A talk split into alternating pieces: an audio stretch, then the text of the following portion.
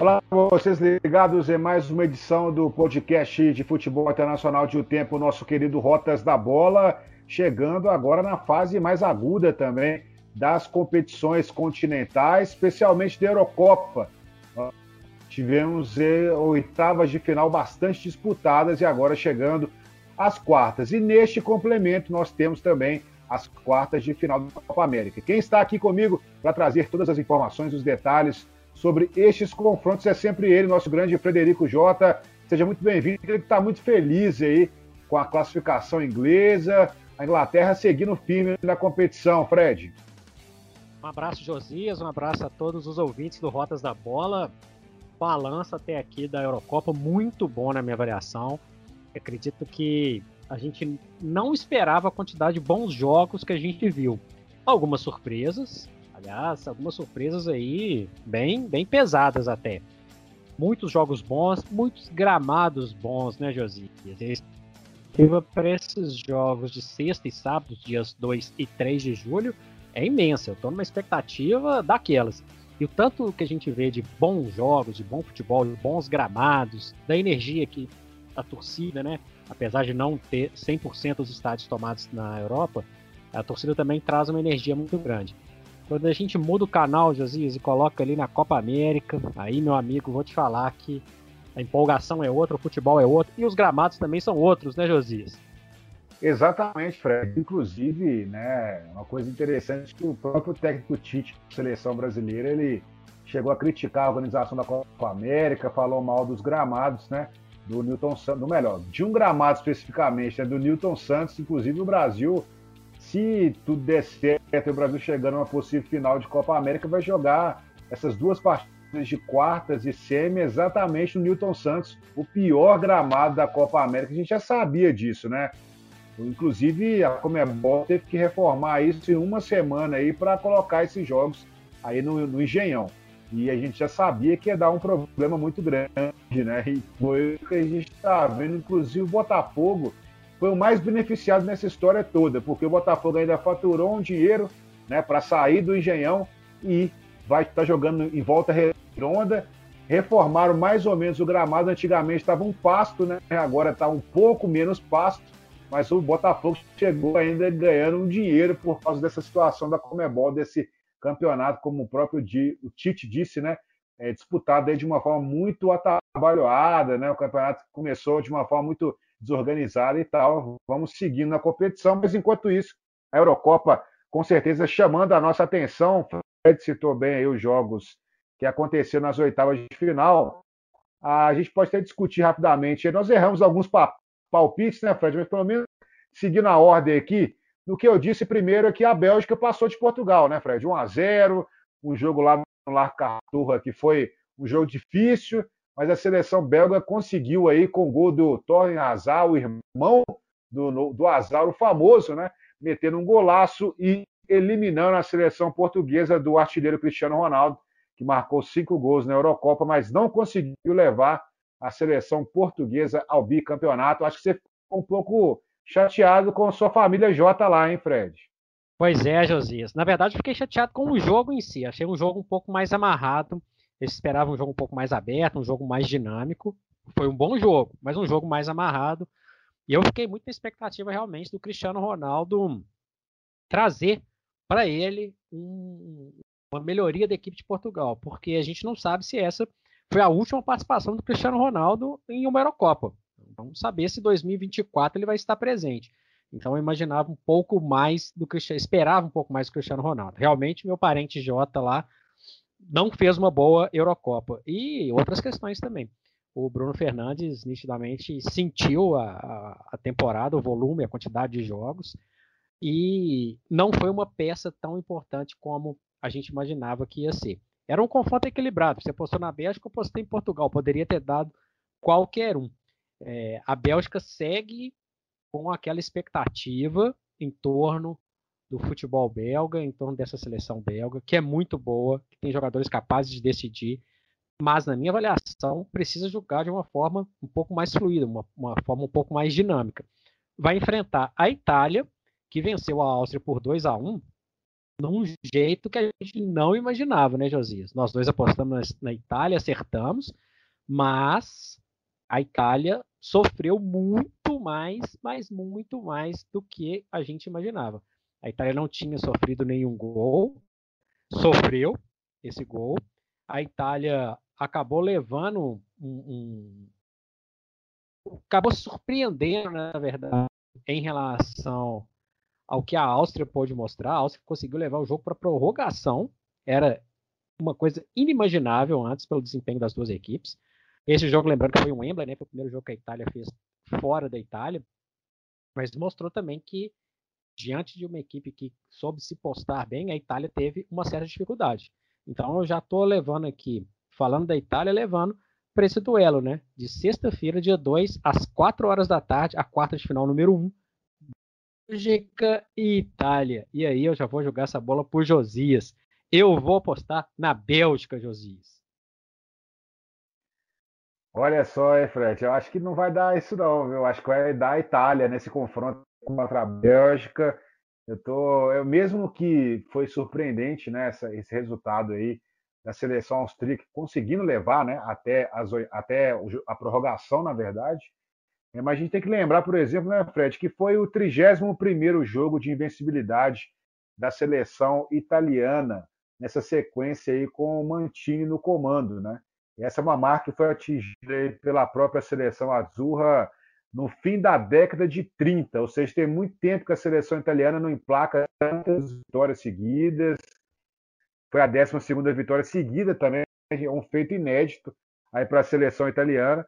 E uma coisa até curiosa, você citou aí do gol, né? Muito tempo que a seleção italiana não levava um gol, né? Mais ou menos 1.160 minutos que a seleção italiana não levava um gol e acabou sendo aí vazada com o gol do Kalaidze. Então, realmente foi um feito da seleção austríaca que chegou a sonhar com essa classificação, mas aí tivemos aí o Pessino, Chiesa marcando os gols da seleção italiana.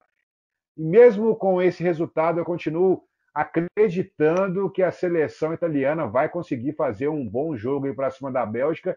E a gente torce né, por um bom futebol. Acho que vai ser um jogo bem aberto e com certeza vai ser um dos grandes confrontos aí dessas, dessas quartas de final da Eurocopa. Seguindo aqui, Fred, a gente tem um outro chaveamento, né? A seleção francesa, atual campeã do mundo, vice-campeã europeia, não conseguiu passar da Suíça talvez no jogo mais impressionante aí dessas oitavas de final de Eurocopa. O jogo foi para os pênaltis, né? O jogo terminou 3 a 3 aí depois de uma prorrogação muito insana e no lance final, no último pênalti, o Mbappé não conseguiu fazer a cobrança e a seleção suíça venceu a disputa de pênaltis por 5 a 4, um jogaço de bola. Acho que eu também apostei que a seleção francesa ia passar, né, Fred? Assim como você, mas a Suíça surpreendeu. Quem não apostaria na França, né, Josias? Quem não apostaria? Para mim, a França era a grande favorita à conquista da Eurocopa, quanto mais passar da Suíça nas oitavas, né? E estava com a classificação na mão. E a gente brinca muito, né? Brinca não, né? Nossa experiência diz que quando vacila diante de uma seleção com o peso da camisa da seleção francesa é da sopa para o azar.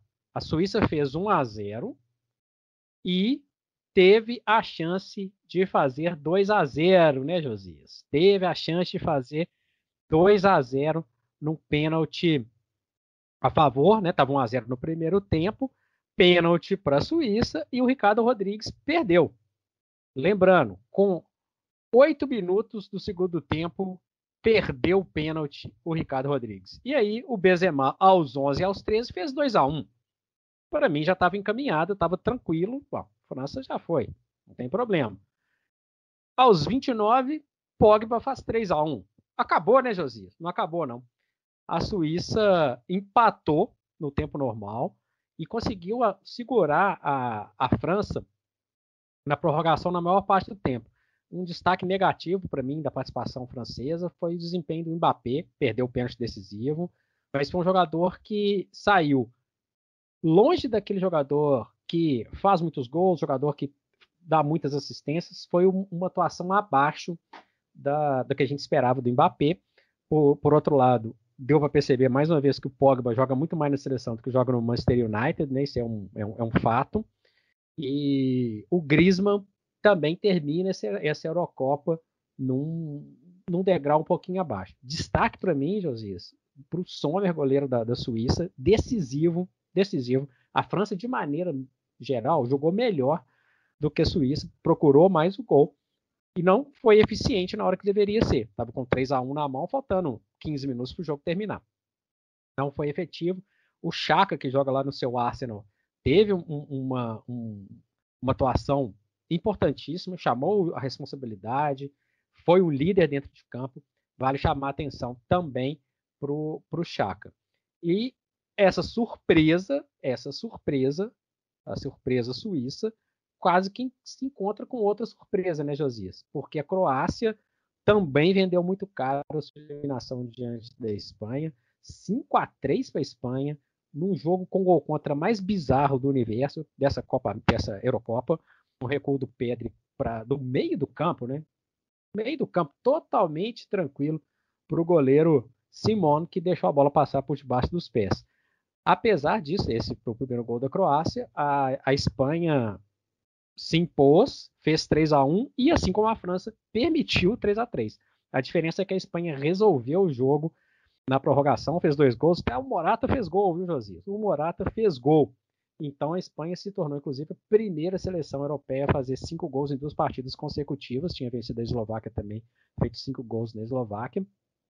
Mostrou agora o poderio ofensivo que a gente tanto esperava na primeira fase, que ficou só para o último jogo contra a Eslováquia, e vai enfrentar uma seleção que se defende muito bem, que é a seleção da Suíça. Esse jogo lá na sua São Petersburgo, Josias, na sexta, dia 2, uma hora da tarde, Suíça e Espanha. Não dá para a gente ficar fazendo muita aposta, né? A gente já viu que a gente patinou em algumas. Mas eu ainda fico com a ofensividade espanhola nessa partida diante da Suíça. Então, na minha avaliação, na sua não, mas teremos uma semifinal entre Espanha e Bélgica. Para você, Itália é favorita. A Espanha é favorita para você também, Josias? Sim, Fred, acredito na Espanha aí. Até um dado curioso, né? Que você citou a questão da Espanha aí ter marcado dois gols, ou melhor, dez gols, né? Em duas partidas. A gente tem que lembrar também que a Espanha não vencia uma partida eliminatória desde o título da Euro lá de 2012, né? Então o time conseguiu quebrar essa marca. Lembrando que eh, a gente está gravando esse podcast aí hoje, exatamente numa quinta-feira, no dia 1 aí de, de junho, né? De julho, quer dizer. E a gente tem que lembrar que exatamente nessa data a seleção é, espanhola era eliminada aí pela Rússia nas oitavas de final da Copa do Mundo de 2018. Então mostra aí também essa sequência negativa aí que a seleção é, espanhola vinha tendo, mas conseguiu essa grande classificação para cima da, da Croácia, quem sabe agora quebrando essa marca ingrata aí também e seguindo firme na competição, eu acho que vai dar aí uma semifinal entre Espanha e Itália, viu, Fred? Vai ser um jogo bem, bem impactante, porque eu acho que a Espanha vai passar da Suíça, acho que não, não sei, acho que foi um, um jogo fora da curva da Suíça nesse compromisso, uma partida muito boa, Seferovic, Granovic, foi uma partida assim que marcante para a história do futebol suíço mas eu acho que a Espanha conseguiu fazer, teve uma evolução maior nessas duas últimas partidas e chega agora com o time mais encorpado. Mas mesmo assim, a gente tem que ficar de olho aí no desempenho da seleção suíça, que vem sendo comandada pelo Petkovic, uma seleção muito que tem um futebol é, até muito intenso. A gente tem que lembrar que na Copa de 2018 a seleção suíça também impôs dificuldades para cima do Brasil, né? O Brasil caiu no grupo da Suíça, o Brasil empatou por 1 a 1 lá em Moscou. Foi um jogo difícil, a torcida do Brasil é, lembra até hoje que teve um, um, gol roubado, vamos dizer assim, da Suíça, mas de qualquer forma o Brasil teve muitas dificuldades, né? O gol do Paulinho ali salvou um gol de balé, que o pessoal ficou brincando na época, porque realmente o Brasil encontrou muitas dificuldades com a seleção suíça naquele compromisso pela Copa do Mundo de 2018. Seguindo aqui mais uma chave, nós tivemos Talvez foi o último jogo né, das oitavas de final, inclusive. A Suécia enfrentando a seleção da Ucrânia e a Ucrânia vencendo por 2 a 1. Um jogo muito truncado fisicamente, mas a seleção ucraniana conseguiu essa classificação até mais um, vamos dizer assim, um erro também nosso, né, Fred? Porque a gente apostava muito na Suécia, até teve gol né, do Forsberg mais uma vez marcando e balançando as redes, mas a Ucrânia de Shevchenko conseguiu a classificação 2 a 1 jogando lá no Hampden Park, lá em Glasgow, né? Na região aí do Fred, né? Na região conhecida aí do Reino Unido. Mas a seleção ucraniana venceu e vai enfrentar. O Fred vai dizer muito feliz e vai mostrar sua felicidade agora, porque as quartas de final reservam o confronto entre Inglaterra e a seleção ucraniana, porque a Inglaterra venceu a Alemanha por 2 a 0 em Wembley, um jogo muito é, intenso, um jogo muito marcante também para a seleção inglesa. O que você pode esperar desse compromisso? Você pode falar também, Fred, o que você achou da Ucrânia, o próximo adversário da seleção inglesa? Pois é, Josias. A gente foi na Suécia, né, que foi líder do grupo que tinha a Espanha, e acabou que a gente errou, tá no pacote. Gostei da, da seleção da Ucrânia. É, esse jogo, Ucrânia e Suécia, para mim foi o jogo que menos me agradou de todas as oitavas de final. Não gostei muito dessa partida. Acho que uma partida muito truncada na maior parte do tempo, mas que não deixou de ter emoção com o gol no último minuto da, da prorrogação também teve o, o, o lance para mim mais arrepiante dessa, dessas oitavas de final, né? A, a entrada do Danielson no Bezedin, sinceramente, quem for fraco não veja esse lance. Uma entrada grosseira que acabou complicando a situação da, da, da Suécia, né? É, o destaque que eu queria dizer também, Josias, foi o gol do Zinchenko, né? Que bolão do Yarmolenko, que bolão. Uma bola de três dedos e um baita gol do jogador do Manchester City. Chega pela primeira vez a essa etapa da, da Eurocopa Ucrânia e chega mais ou menos no sistema que a gente vê em relação à Suíça. Não chega com aquela obrigação. A Ucrânia não é favorita diante da Inglaterra, mas chega com possibilidade de vencer. A gente já viu muitas surpresas, daqui a pouco nós vamos falar de mais uma surpresa nas oitavas.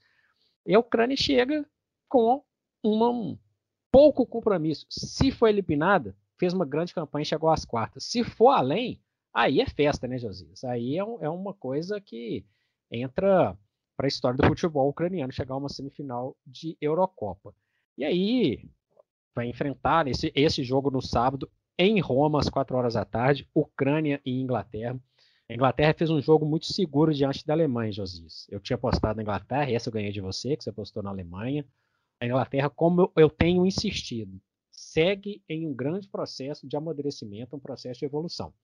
E em relação à sintonia com o público, a volta do público aos estádios na Europa, as cenas mais marcantes, sem dúvida alguma, foram as de Wembley e, e da Inglaterra em si, a, a, integração de time e torcida, a rendição do, do, do Southgate, né, que perdeu o pênalti lá em 1996, no fatídico, fatídica semifinal contra a própria Alemanha.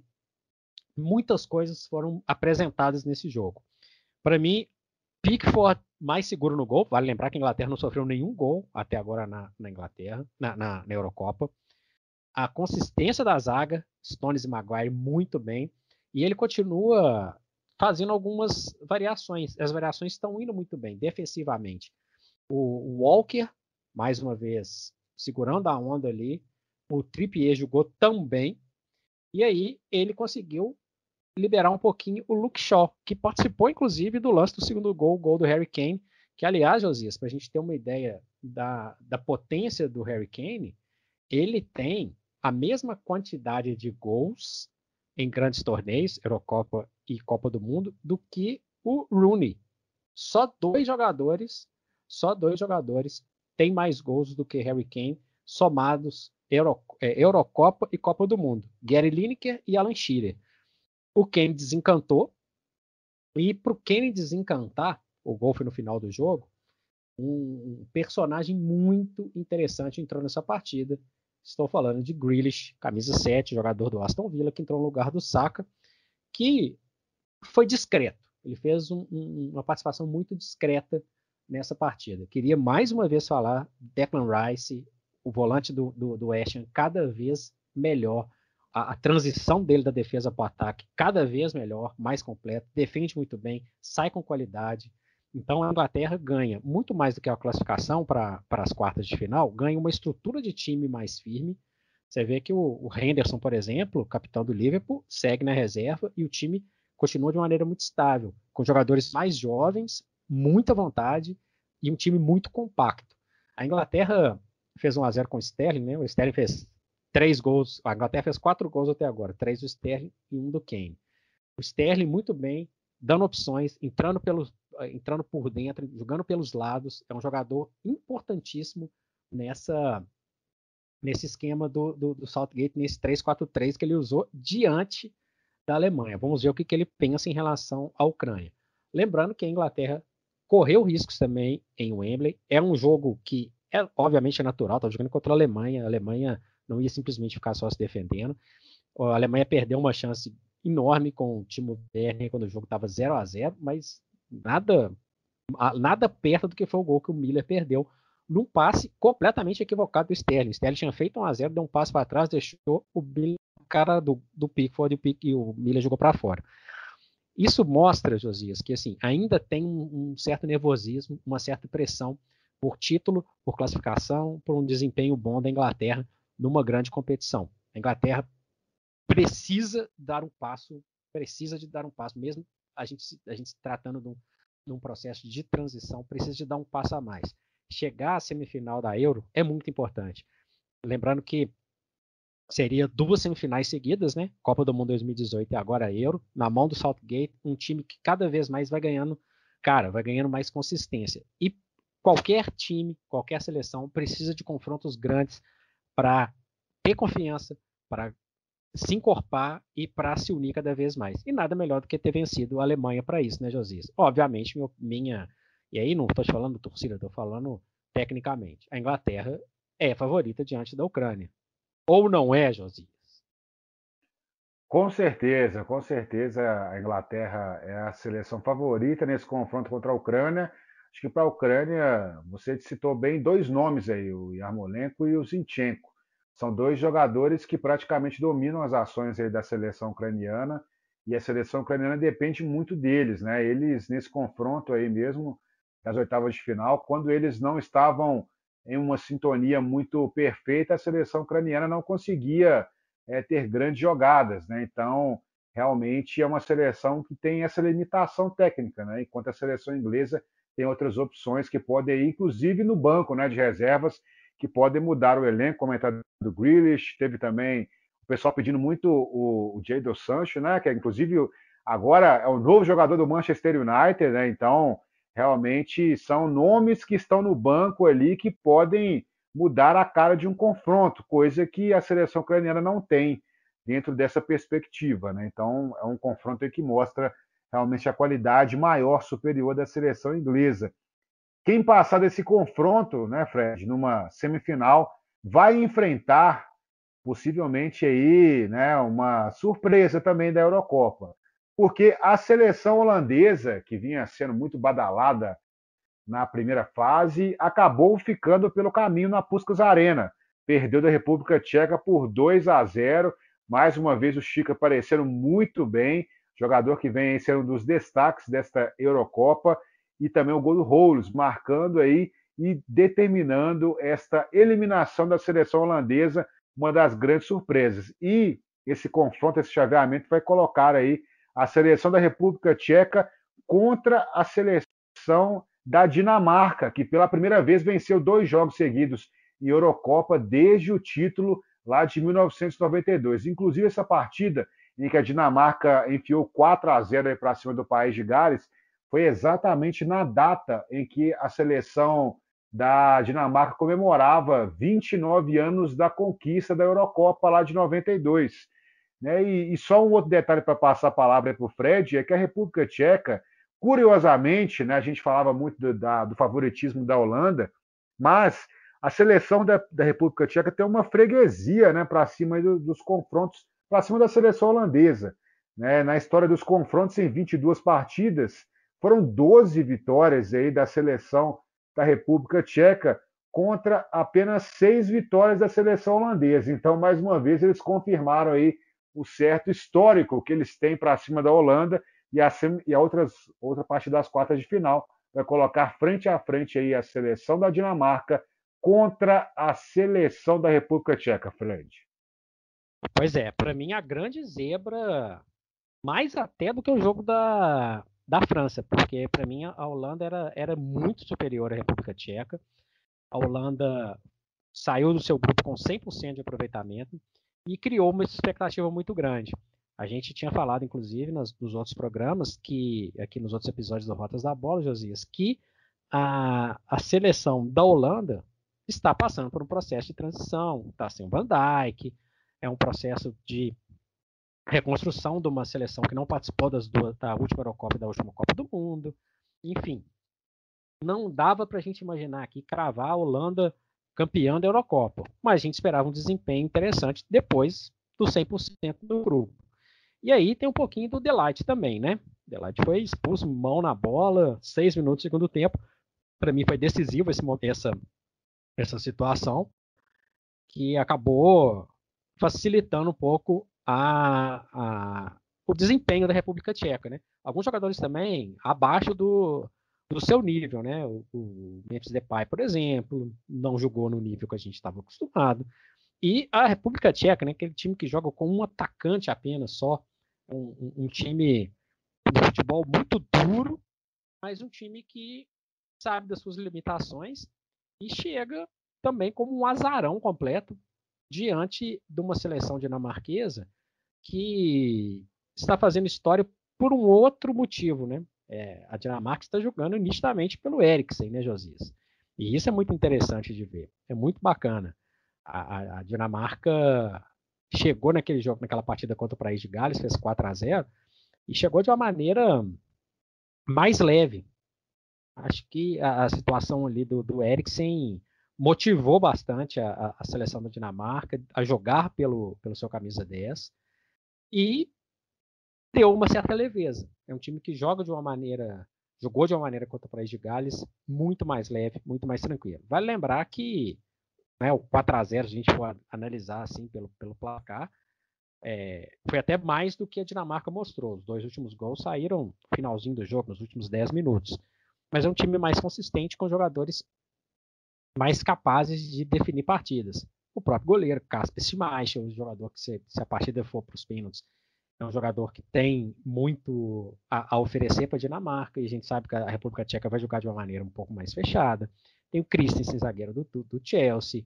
Tem jogador, tem o Roy Bierre, que eu já falei, sou fã desse jogador do Tottenham. Tem o próprio Bright White, que joga no Barcelona, que fez o último gol diante do, da equipe do, do país de Gales. Jogadores que têm um pouco mais de rodagem europeia em clubes do que os jogadores da República Tcheca. Lembrando que esse jogo é sábado, lá em Baku, no Azerbaijão, 13 horas, horário de Brasília, para mim da Dinamarca. Agora, a Dinamarca vai ter que superar um azarão que sabe que também, assim como a Ucrânia, assim como a Suíça, não tem lá aquela grande obrigação. Está fazendo uma campanha de superação, uma campanha é, é, é, surpresa. Então, um passo a mais que a República Tcheca der, der é mais uma vitória que vai, vai incluir aí nesse currículo da República Tcheca. Vou de Dinamarca, Josias. Vou de Dinamarca. Mas abra o olho, porque a República Tcheca sabe jogar na deficiência do seu adversário, Josias. Pois é, eu vou, eu vou de República Tcheca, viu? Eu acho que a República Tcheca vai conseguir essa classificação aí e vai fazer uma semifinal contra a seleção inglesa. Eu acho que a República Tcheca vem mostrando, mesmo que seja um futebol um pouco mais pragmático em relação a essa vamos dizer, desenvoltura da seleção dinamarquesa, mas eu acho que num confronto direto entre os dois, acho que a República Tcheca pode levar uma certa vantagem aí nesse compromisso. Acho que a República Tcheca realmente tem uma seleção. Eu estava até lembrando esses dias, conversando com os amigos, até com o nosso Gustavo Guimarães aí, né? Estava vendo a transmissão da, da, da, Globo esses dias aí, né? O Casa Grande falando: olho na República Tcheca, hein? Fica de olho na República Tcheca, que eles vão chegar com tudo. Não foi bem assim, o confronto não foi aquela coisa assim tão espetacular da seleção da República Tcheca né, contra a Holanda, mas de qualquer forma eu acho que na hora que der essa batida aí entre a seleção dinamarquesa e a República Tcheca, acho que a República Tcheca vai conseguir essa classificação. Só passando aqui rapidamente, mais uma vez, os horários, né? Nesta sexta-feira, uma hora da tarde, Suíça e Espanha. Aí, na sexta-feira também, às quatro da tarde, Bélgica e Itália. Lembrando que Suíça e Espanha vai ser em São Petersburgo. A Bélgica e Itália vai ser na Arena de Munique, lá, a área, o Allianz, o Allianz Arena, né, na verdade, lá em Munique. O jogo entre Ucrânia e Inglaterra vai acontecer no Olímpico de Roma, como o Fred disse aí, às quatro da tarde, no sábado, e também no sábado, uma da tarde, no Olímpico de Baku, o confronto entre República Tcheca e Dinamarca. Estas são as quartas de final. Lembrando, como nós dissemos aqui, o vencedor de Bélgica e Itália vai pegar o vencedor de Suíça e Espanha, e o vencedor de Ucrânia e Inglaterra vai pegar o vencedor de República Tcheca e Dinamarca. Esses são os cruzamentos aí da Eurocopa. Algum destaque a mais da Eurocopa, Fred? É, lembrando, você falou da República Tcheca para completar, lembrando que o artilheiro segue o Cristiano Ronaldo, cinco gols. O Benzema fez quatro, né, Josias? E aí a gente se pergunta, né? Para que ficar tanto tempo longe da seleção francesa? Poderia ter sido diferente em várias situações, inclusive na própria Euro de 2016.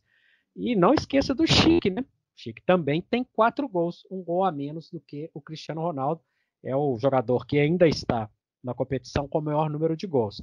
Lembrando aí para os nossos ouvintes, terça, dia 6, às 4 horas de Brasília, Bélgica ou Itália contra Suíça ou Espanha. Quarta, dia 7, também 4 horas, Ucrânia ou Inglaterra contra República Tcheca ou Dinamarca.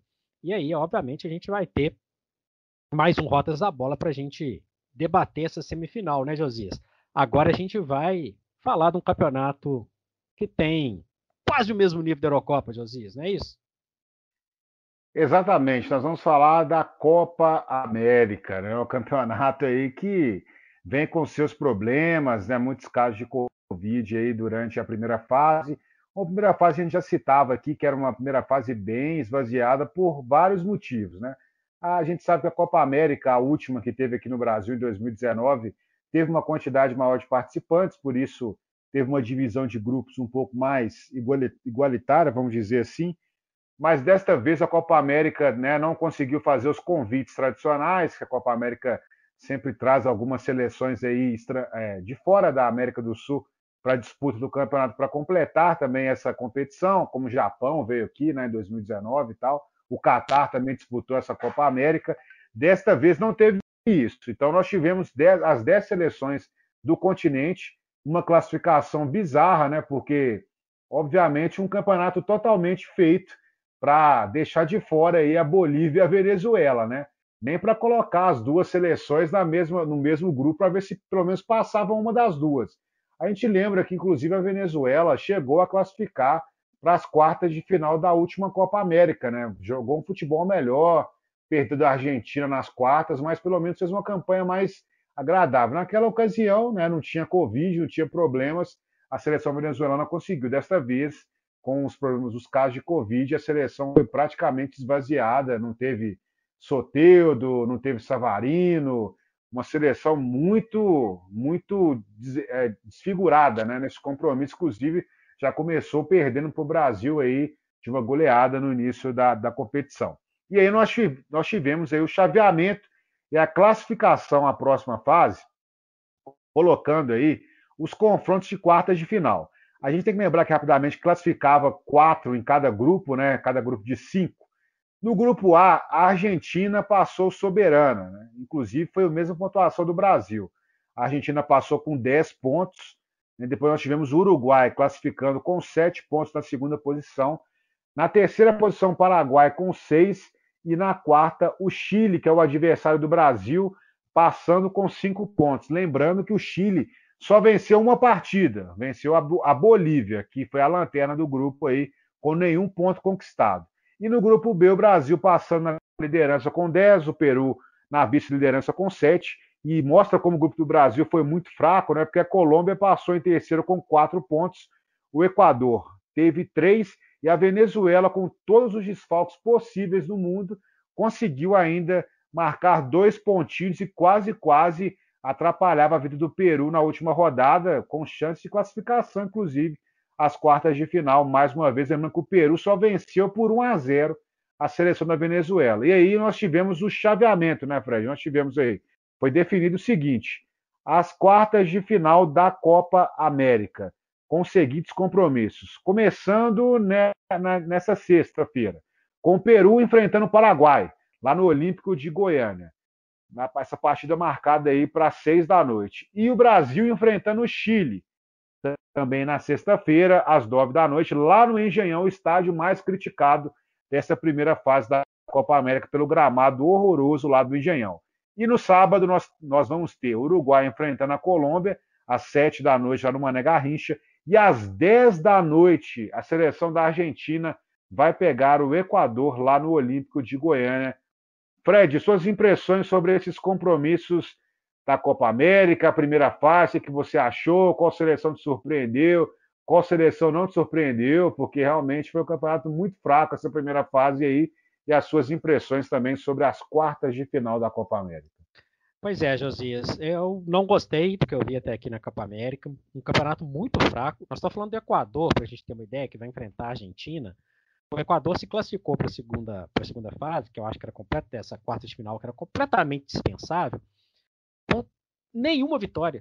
O Equador empatou três dos quatro jogos e perdeu o outro. Um, um, um desempenho muito arrastado das seleções. Né? A gente viu algum momento ou outro de qualidade aí do Messi, do Neymar, que a gente já sabe, mas de maneira geral, um, um, futebol que não empolgou. O Cavani fez dois gols nessa primeira fase, um jogador que é, se entrega muito, é um jogador que eu gosto muito de ver jogar, mas não dá para a gente falar assim, teve algum grande destaque? Não, não teve nenhum grande destaque. É, as seleções foram muito protocolares. Falar que a Argentina, a Argentina fez sete gols na primeira fase, Josias, quatro na Bolívia, na última partida já completamente morta, né? Para lembrar, inclusive, que o artilheiro do campeonato, até ajudado pela essa bizonha apresentação da seleção da Bolívia, o Messi, que fez três gols. Não gostei do Chile, uma equipe que tem muitos jogadores rodados, uma equipe que tem jogadores técnicos, jogadores capazes de é, é, mudar a partida, jogadores capazes de agregar muita coisa. Não gostei. Paraguai muito truncado. Uruguai jogando para o gasto. O grupo do Brasil, então, para mim, futebol do, do, Peru que entra na, nas quartas de final com saldo negativo de gols, menos dois um, um, futebol que não é agradável de ver, um jogador, um, um, futebol que não, não transmite nenhuma confiança. A grande decepção, se não teve para mim um grande destaque, para mim teve uma grande decepção que foi a seleção da Colômbia. Eu esperava muito mais da Colômbia, é, é, pelo Rueda, que é um, é um colombiano, um técnico que pode dar um, um perfil de, de jogo muito melhor desse que a gente viu da seleção colombiana muito abaixo da tradição colombiana, um futebol também muito travado. Nenhum momento eu gostei da seleção colombiana. Então a gente chega nessa, nessas quartas de final avaliando uma outra situação. O grupo do Brasil, obviamente, era muito mais fraco. Né? Argentina, Uruguai, Paraguai e Chile estavam no mesmo grupo. Então, apesar de ter um futebol arrastado nessa primeira, nessa primeira fase, a gente sabe que o, o, o grupo A era um grupo mais é, equilibrado e seria um pouco natural ter jogos um pouco mais truncados. Então, para mim, a exceção do jogo do Brasil, os favoritos nas quartas de final estão todos daqueles que vêm do grupo A. Então, Peru e Paraguai, que abre as quartas de final na sexta, dia 2 às 18 horas, para mim o Paraguai é um time mais, mais preparado. Apesar do Peru ter sido o último vice-campeão da Copa América, ter ido para a Copa do Mundo, está num processo de, de crescimento, eu apostaria na seleção paraguaia mas eu vejo como um jogo equilibrado. O Brasil é favorito contra qualquer seleção da, da América do Sul, basta a gente ver as eliminatórias para a gente bater esse martelo, né, José? Ainda mais com o Chile jogando abaixo do seu nível. O detalhe é o seguinte: o Chile não é bobo, o Chile é, sabe que se for eliminado pelo Brasil não tem nenhum, nenhum problema, não vai derrubar o técnico, não vai cair o presidente por causa disso, mas sabe que uma classificação é muito importante e joga com leveza e com jogadores que aí sim são capazes de decidir. O Chile é um daqueles jogadores, né? Eu falei aqui da Eurocopa que o Pogba joga muito mais na França do que no Manchester United. O Vargas sempre joga muito mais no Chile do que em todos os clubes que ele defendeu, atualmente o Atlético. Então tem jogadores no Chile que são capazes sim de resolver a, a partida. Mas para mim o Brasil, sem ser brilhante, é, é, uma equipe mais consistente nas mãos do Tite.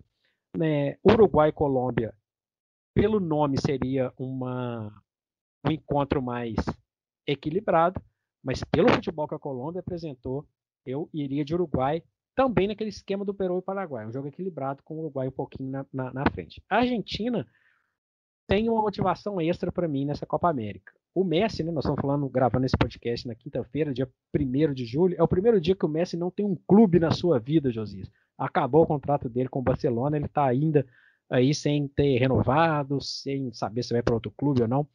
Então, a Argentina do Messi é favoritíssima diante do Equador, e tem uma situação que, que eu vejo como muito interessante.